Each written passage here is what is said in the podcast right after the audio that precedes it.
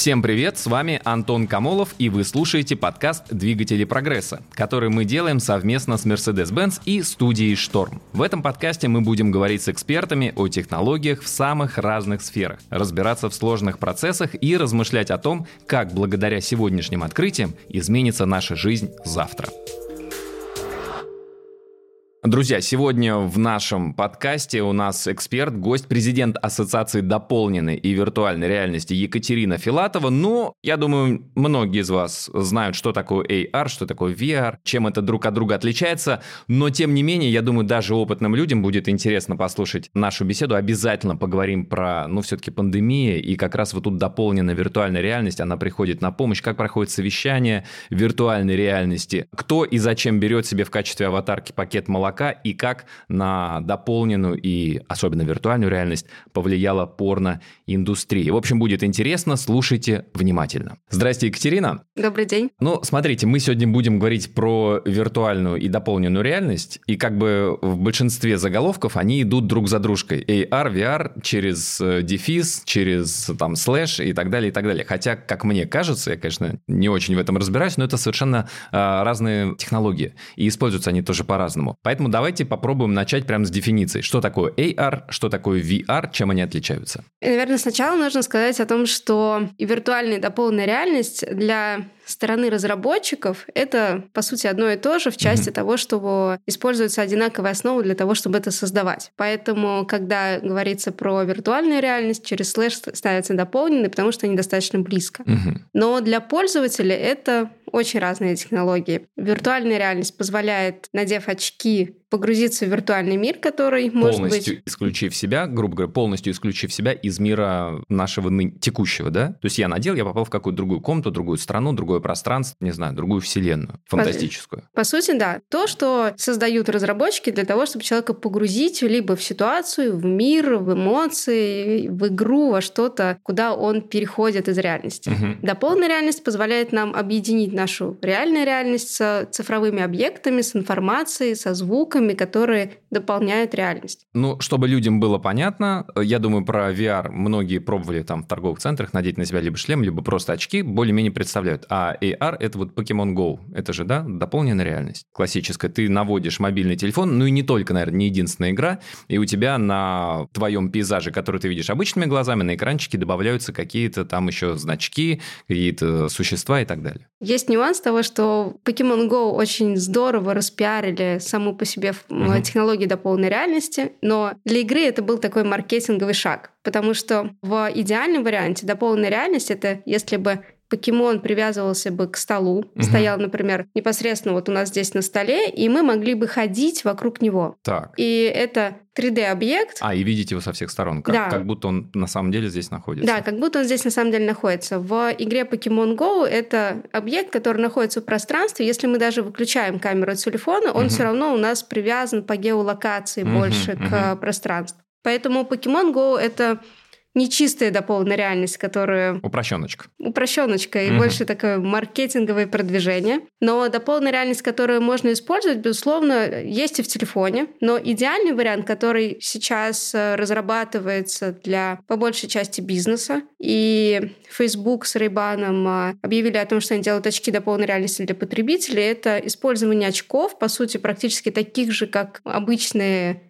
очки, которые угу. мы носим, но с возможностью добавлять цифровую информацию в окружающий мир. Угу. То есть это мини-компьютер, который выглядит как очки, ну, грубо говоря. По сути, да. Есть, э, например, очки Microsoft HoloLens, которые угу. достаточно большие, они похожи на очки такие горнолыжные. Угу. Мы их одеваем и видим в 3D-объекты, которые, помимо того, что мы их видим, мы можем с ними взаимодействовать жестами и привязывать к реальному пространству. Угу. Например, я, заходя в свой аккаунт, украшаю комнату картинами, вазами, вешаю на стену телевизор или э, вставлю на стол виртуальный экран и могу с ними взаимодействовать. Вы используете те же самые очки, заходя в аккаунт, оформляете комнату и пространство абсолютно по-другому. То есть два человека могут жить, семья может жить в одном физически, в одном помещении и совершенно разным выглядящим для каждого из них. Да. Ага. И... То есть э, какого цвета берем обои, этот вопрос в будущем отпадет у молодых по... пар. По сути, да. Например,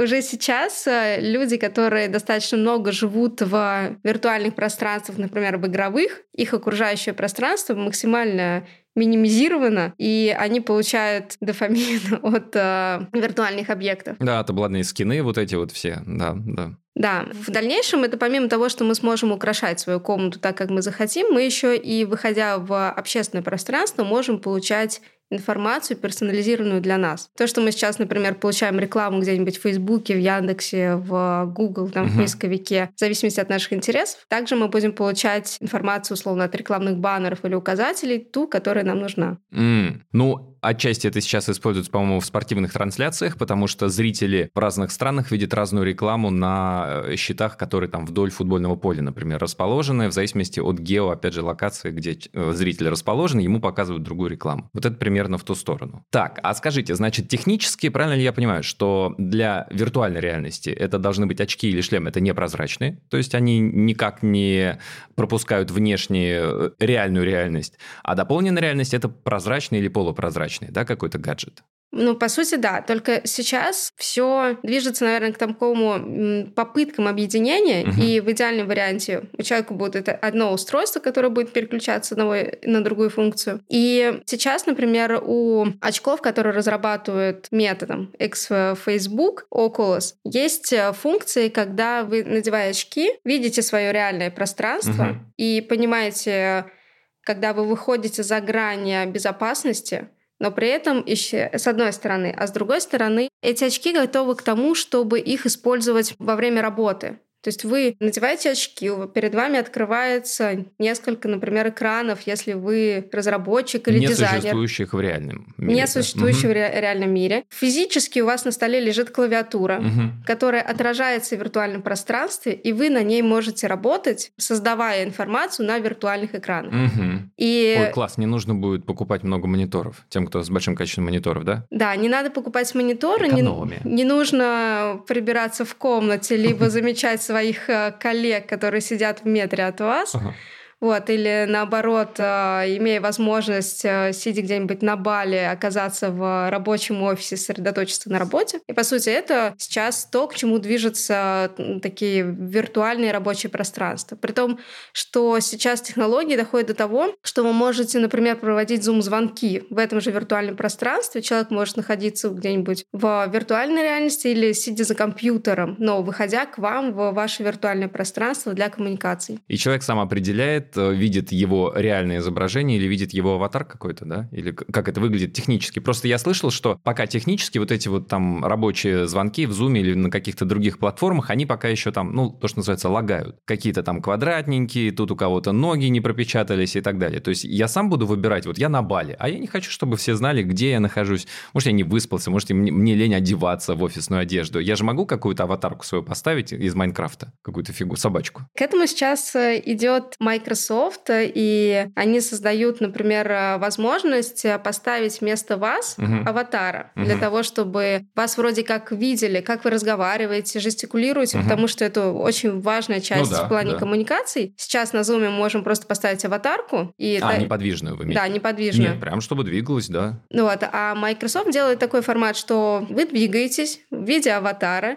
вы можете быть э, непричесанной или, например, там, с маской на лице. То есть, если я выбираю, там, не знаю, Конан Варвар. И вот сидит Конан Варвар, значит, на рабочем совещании, двигается, как я двигаюсь в реальной да. жизни, жестикулирует, там, мимика, наверное, тоже передается и так далее. Но это прекрасный, замечательный Шварценеггер. Э, да, да, вполне. И, ну, это происходит в формате... Интересные совещания будут. в формате 2D. Получается, ага. на экране ваши коллеги могут это видеть.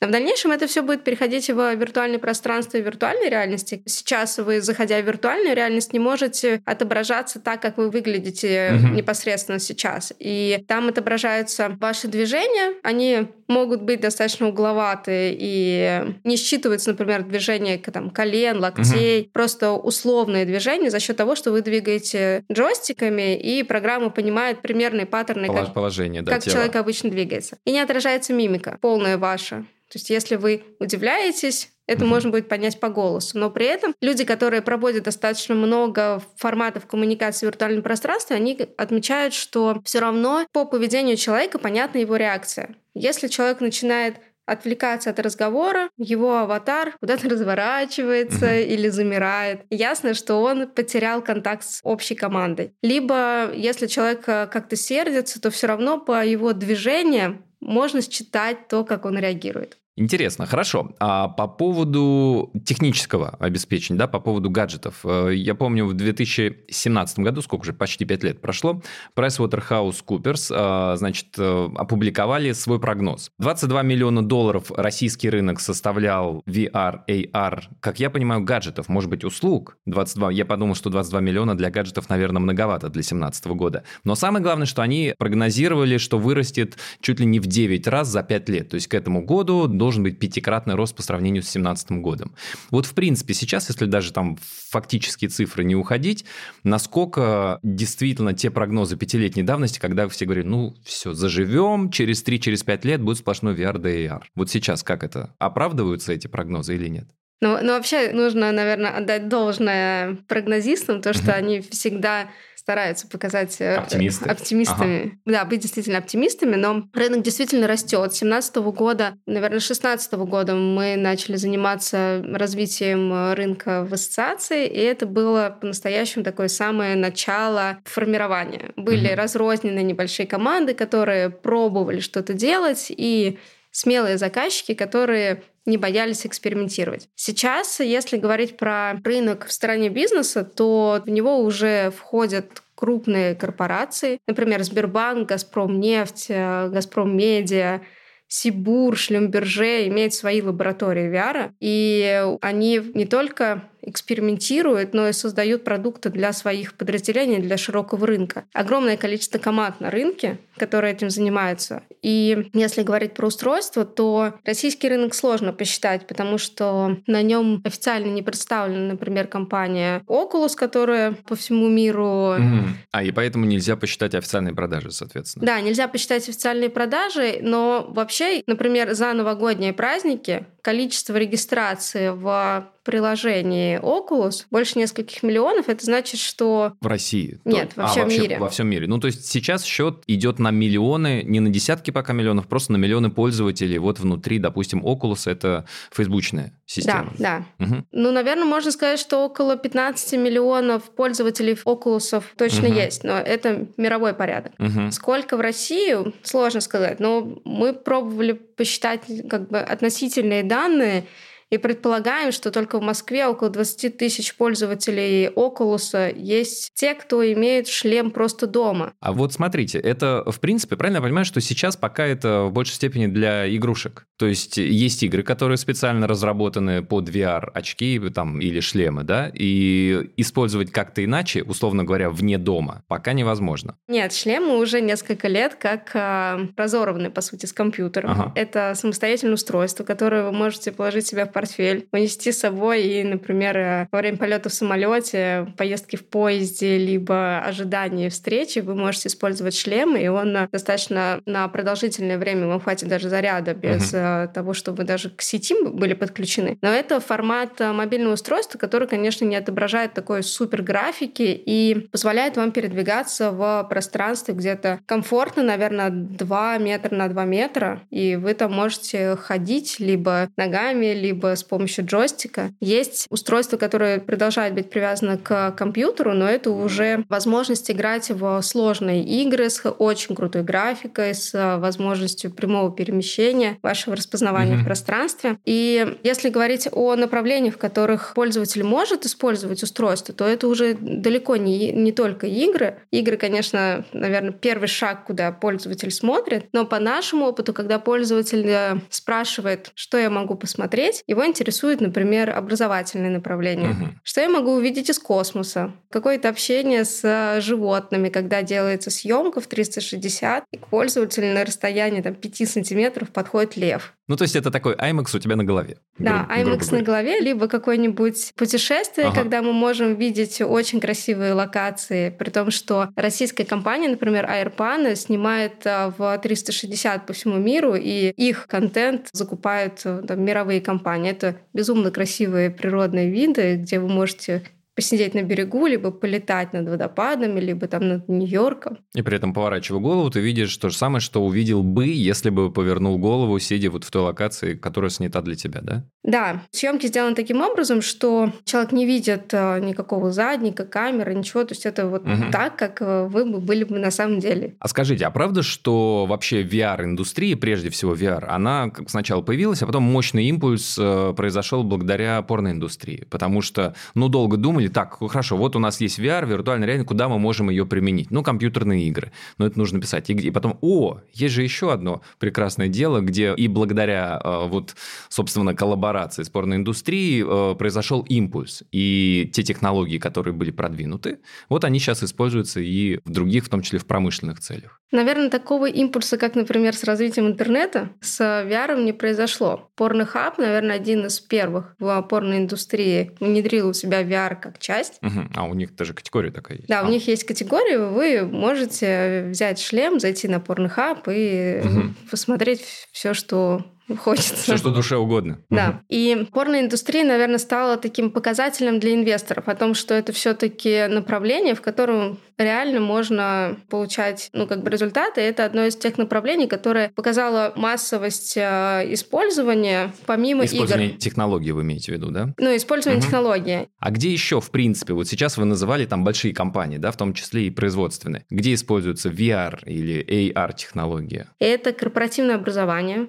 Угу. Это все, что связано с возможностью человека погрузить в ситуацию и отработать какие-то определенные навыки. И корпоративное образование разделяет на hard skills, где идет, например, создание какого-нибудь станка, самолета или еще что-то, его сборка, разборка, ремонт. То есть это, по сути дела, аватар. То есть ты сидишь э, в шлеме виртуальной реальности, у тебя в руках джойстики, и ты управляешь роботом, который является своим аватаром, повторяет то, что ты делаешь. Правильно понял? Это, по сути, вы сами делаете в виртуальном пространстве. Ну То да. есть у вас а, есть а это, а, все, джойстики я понял. А или я думал, руки. что где-то удаленно, в тысячи километров, реальный робот, который повторяет ваши движения, собирает вот этот самый станок. Или, знаете, я слышал, что уже есть удаленное управление роботами. Это, наверное, не совсем вот в сторону виртуальной реальности, да, уже такая реальная реальность. И хирург находится за многие тысячи километров. Он управляет манипулятором около одного компьютера, а около другого компьютера находится пациент, он лежит, значит, и ему производит такой же манипулятор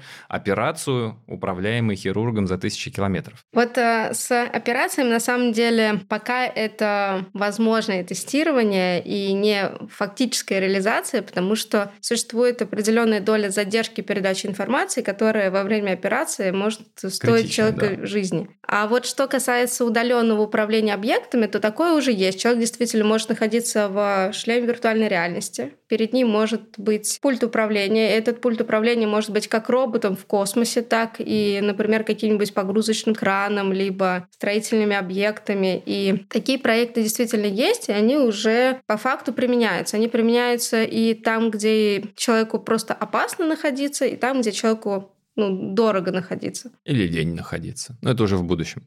Ну, Когда технология станет подешевле, а мне просто там лень находиться, поэтому я вот так. Ну, теоретически да. Но, с одной стороны, вот сейчас в образовательной среде то, что применяет как раз Шлюмберже, Газпромнефть, это возможность нахождения человека и в, в пространстве, где он отрабатывает навыки угу. или получает какую-то дополнительную информацию. Например, в Газпромнефти есть э, проекты, где они позволяют людям, исследующим э, слои земли, понимать, э, где находится нефть или какие-то другие залежи. Они делают съемку с э, дрона. Это все оцифровывают, создают 3D-модель, например, какой-нибудь горы. Человек, который должен провести анализ, прежде чем выезжать туда, а может быть, исключая сам выезд туда, он э, смотрит, как это все выглядит, делает анализ, и дальше уже в зависимости от результатов анализа они там либо едут туда и делают изыскание, либо останавливаются просто на данном факте. Ну, то есть это уже не только обуч... и, и обучение, это можно, да, такие учебные центры, типа как вот себя вести. И по факту, если где-то находится человек, управляет в шлеме виртуальной реальности, а при этом все это функционально на горе происходит, и он удаленно смотрит и анализирует. Я правильно, да? Помню? Да, да. Слушайте, а, а фильм, не помню, по-моему, фильм назывался «Первому игроку приготовиться». Вы смотрели, наверное, да?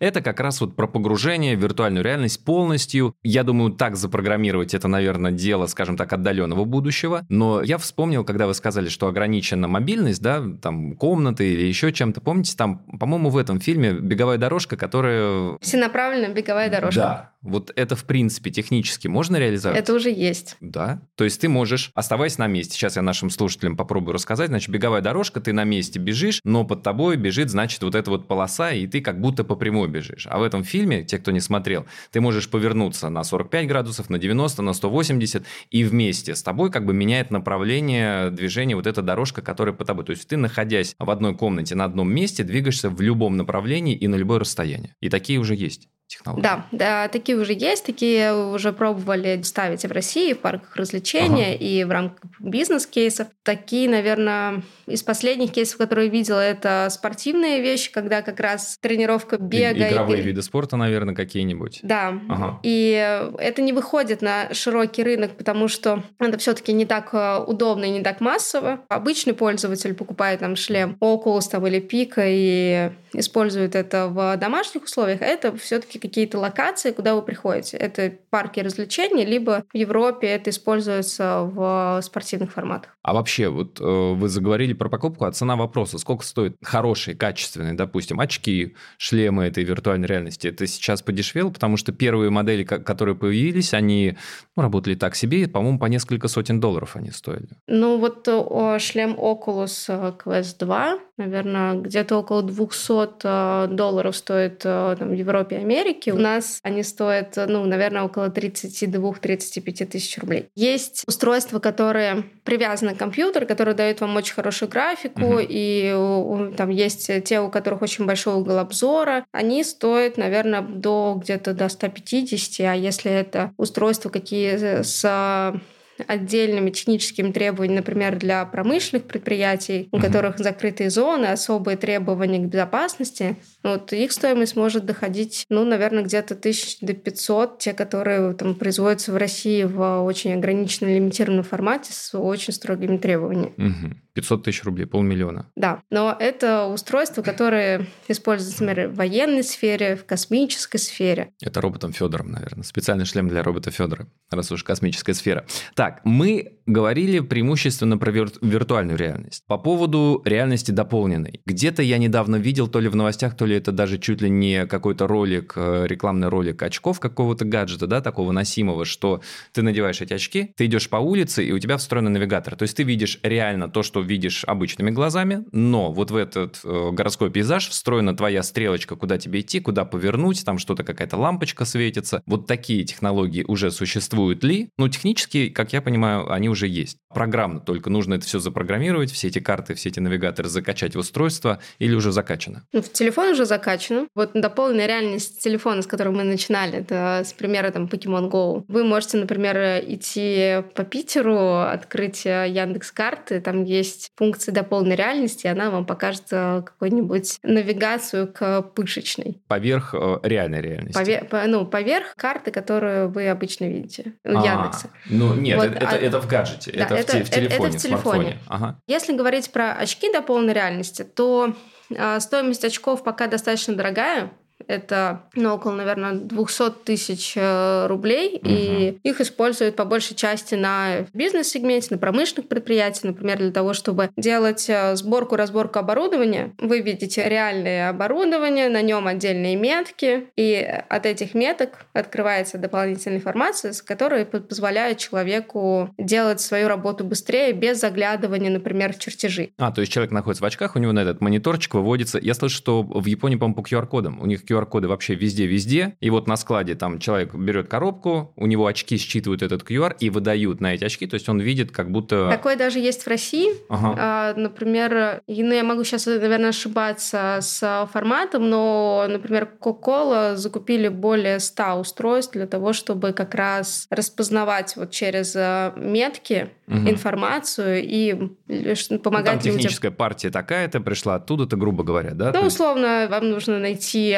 определенную коробку, угу. и очки вам э, показывают, Прикольно. Э, Прикольно. как это найти. А скажите, про метавселенные немножко поговорить. Они еще вроде как даже не появились, про них только-только заявили. Ну, прежде всего, понятное дело, Цукерберг. Но государство уже хочет регулировать. Они пока не понимают, что там будет, как оно будет, но нужно, прям обязательно. Метавселенная — это ведь прям как раз про, наверное, в большей степени про VR. Скорее про виртуальную, чем про дополненную реальность. А вот как адаптируются уже, наверное, как в эту сторону смотрят и производители, и программисты, кто работает с AR, VR? Пока никто не понимает, что будет под метавселенными на самом деле, но в таком идеальном формате это может быть новый уровень интернета. И, по сути, это не привязка к какой-то определенной технологии, там, виртуальной, дополненной реальности, там, интерактивной технологии или игры. Это формат, когда мы взаимодействуем с цифровыми объектами, находящимися вокруг нас. Либо мы отделяем себя от э, видения реального пространства и только взаимодействуем с виртуальными объектами, либо мы э, окружаем им э, свое настоящее. То есть пока непонятно, будут ли метавселенные полностью виртуальные или они будут как-то соприкасаться и пересекаться с нашей обыденной реальностью? Они в любом случае будут пересекаться с нашей обыденной ага. реальностью.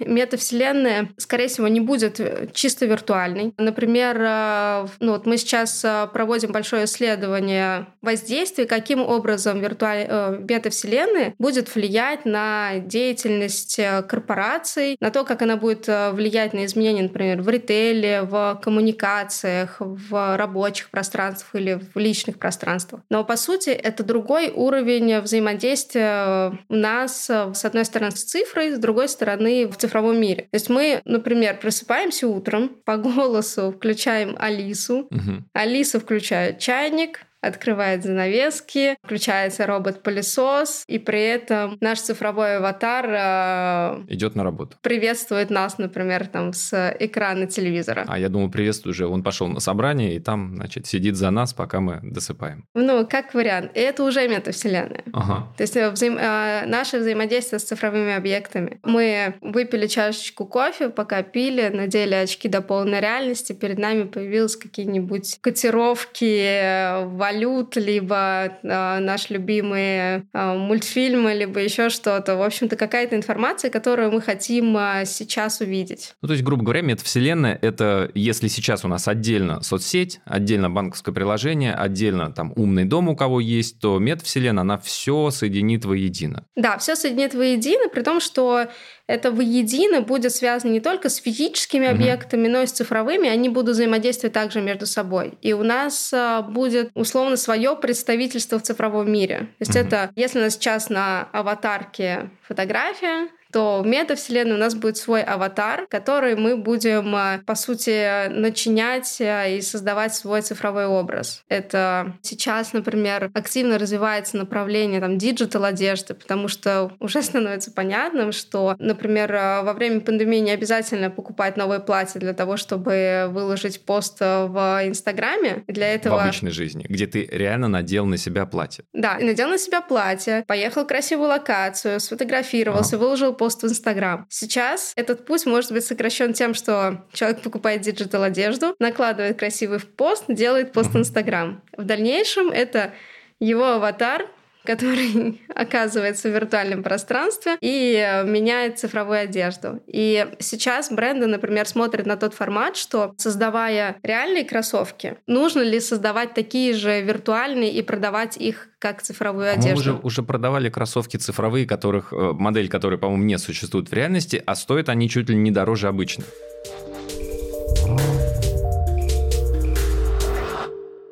Я подумал еще про преступления в виртуальной части, да, то есть э, более-менее понятно, как э, там этика, и в том числе новая этика работает в нашем обычном мире. Как это будет все проецироваться на виртуальный мир? А если там какое-то насилие произойдет в виртуальном мире, а как оно должно быть расценено? Там же ты не можешь фактически ущерб нанести человеку, не ваш там физический, моральный, но при этом человек может оскорбиться. То есть там огромное количество вопросов. С этим есть э, уже на самом деле кейсы за последний год. Вот как началась пандемия, получается уже два года, активно стали развиваться проекты с виртуальными коммуникациями. Сейчас это пришло к тому, что уже есть прямо несколько совсем крупных платформ, на которых там десятки, сотни mm-hmm. тысяч людей. Вот. И там крупные компании, например, проводят э, и корпоративы, и презентации, и, там э, огромные концерты. Например, там Жан-Мишель Жар проводит э, концерты в виртуальной реальности там, на десятки тысяч зрителей, даже на сотни. Трэвис Скотт, по-моему, на 15 миллионов да. зрителей. А, Трэвис Скотт проводил в Fortnite, да, но по большей части в Fortnite пользователи были с телефона, угу. с приложения, но это можно было посмотреть в виртуальной реальности. А вот концерт Жан-Мишель Жара, он Только. в виртуальной реальности, ага. и вы могли надеть шлем и оказаться на этом концерте, пообщаться с соседними своими аватарами, угу. вот, и перемещаться по виртуальному пространству, там оказаться около сцены, где-то дальше, ближе. Вот. И ну, такие форматы виртуальных мероприятий, они уже в какой-то степени начинают становиться таким стандартом коммуникации. И вот а, сейчас обострение пандемии и, например, презентация новых фильмов проводится в виртуальной реальности. Mm-hmm. И большое количество пользователей стали выходить и пробовать это. И сейчас появляются такие моменты, что человек слишком близко приблизился, там, мой аватар слишком близко приблизился к вашему Ладно, аватару. приблизился, не так посмотрел, не то сказал. Что ну, делать, да? Не то сказал, это непосредственно, ну, как бы намерение... Это все-таки типа к человеку, к хозяину человеку относится, да. Но и приближение слишком приблизился, это тоже на самом деле к человеку зависит, ну, относится. Но восприятие восприятие в виртуальном пространстве, оно фактически такое же, как и в реальной. И э, возникают вопросы того, что там, где стоит нарушение этих границ. Вот, мы можем, например... Ну, к, к вопросу, это о харасменте прежде всего, да, там э, девушка может почувствовать себя оскорбленной, если виртуальный мой аватар э, к виртуальному аватару девушки начинает виртуально приставать. Оскорбляется реальная девушка, да. например. Вот, ну, и, и когда тогда разбирать такие кейсы? Здесь пока разбор таких кейсов, это идет, ну, больше на понятийном таком а, честном коммуникационном формате. Угу наверное, так же, как в реальной жизни на это смотрели. Ну, как бы из этого всегда есть возможность выйти. Поэтому здесь э, я больше, наверное, смотрю с э, позитивом на то, как это все развивается, потому что все-таки такие негативные вещи, они больше индивидуальны, нюансы, их э, на самом деле меньше, mm-hmm. чем позитивных. Если смотреть с позитива, то это по большей части возможно для человека раскрыться, попробовать себя, поэкспериментировать, сделать фан. И, ну, сейчас, например, вы можете войти в VR-чат, там есть достаточно большое количество разных локаций, где вы можете пообщаться на разных языках мира, но есть одна локация, которая знает во всем мире как российскую. Это локация называется «Пятерочка». Я ну, курилка. Так, «Пятерочка». Это... На кассе, в очереди. Нет, не только. Это советский двор, ага. такой, э, ну, как бы закругленный советскими зданиями, с нашими такими деревьями, колышащимися березками, mm там, кустиками сирени. Обычные наши такие железные заборчики. Паутинка железная, черепашка металлическая. Да, вот это, да, да, качели, спортивная площадка и встроенный магазин «Пятерочка», в который вы можете зайти, пообщаться mm там с кассиром, выбрать какой-то товар. И ну, там все собирается от, э, на самом деле, от мала до велика абсолютно разные возраста в российском формате, разные представители из э, разных культур, они приходят, например, туда учить русский язык. Mm-hmm. Вот. И э, ну, это локация, в которой э, русскоязычное сообщество достаточно часто собирается. Ну, и можно там, пообщаться с каким-нибудь э, руководителем ритейла, либо подростком из Сыктывкара. Прикольно. И никогда не знаешь, кто на самом деле ведь стоит за этим руководителем ритейла или подростком из Сыктывкара да, в реальной жизни. Да, и ну как бы и ваш аватар может быть инопланетянин, ага. пакет молока, супермен. И... Пакет молока? Да, вот, и, ну, вы можете эти аватары прям, ну, условно здесь сейчас менять. Вы видите, например, э, там, клевый аватар стоит на спортивной площадке, и вы можете себе взять, э, ну, такой же идентичный. Mm-hmm. Есть нюанс того, что пока нельзя там персонализировать свои аватары. То есть вы берете, ну, условно, из каталога. Mm-hmm. Но сейчас э, Facebook сделал программу, которая позволяет быстро создавать своего аватара и переносить его в другие программы из э, шлема Oculus. Унифицировать для разных платформ аватар. Да, вот. И это, на самом деле, ну, как бы одни из первых шагов, которые а, приведут к тому, что мы можем сами создавать свой аватар. Сейчас для того, чтобы это сделать, ну, вы можете, например, там, а, заходя в Oculus, провести анализ, ну, там проводится, по сути, анализ ваших фотографий и формируется аватар, схожий на вас. Там, а, заходя в другие платформы, вы загружаете фотографию и ну, из отдельных элементов условно выбираете себе как аватара, ну, по сути, как, как в играх. игре, да, да. да. В дальнейшем это все приведет к тому, что мы будем создавать своего аватара сами, кастомизировать его, и вот эти вот а, конструкторы, они приведут к тому, что мы сможем их использовать на разных платформах. Должно пройти время для того, чтобы Facebook, Microsoft э, и все-все-все-все-все, кто делают вот эти вот платформенные решения, договорились и сделали какой-то единый стандарт. Да, конечно, договорятся. Так же, как они с операционными системами, зарядниками для телефонов договорились. Конечно, договорятся. Да, да. И, ну, это, собственно, когда они договорятся, у нас будет единая метавселенная. Ага. Вот. Но сейчас а, есть такой а, тренд того, что многие компании заявляют, что они создают свою метавселенную там они какие-нибудь новости там проводят со свадьбами метавселенной, либо проект, который пять лет, ну, не пять, там, ладно, два года лежал на полке, и они уже практически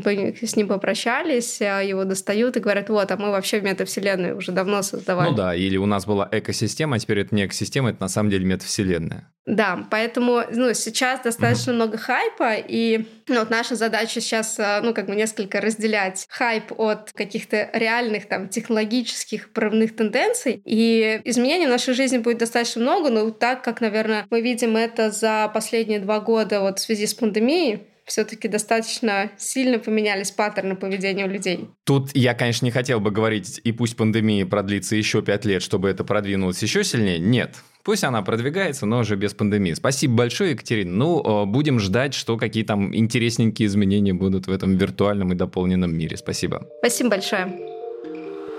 Слушайте каждый эпизод нашего подкаста «Двигатели прогресса», комментируйте, активно лайкайте, потому что это важно и для нас. Мы будем заметнее, мы стараемся приглашать как можно более интересных гостей, а значит, это важно и клево для вас. Всем спасибо, пока.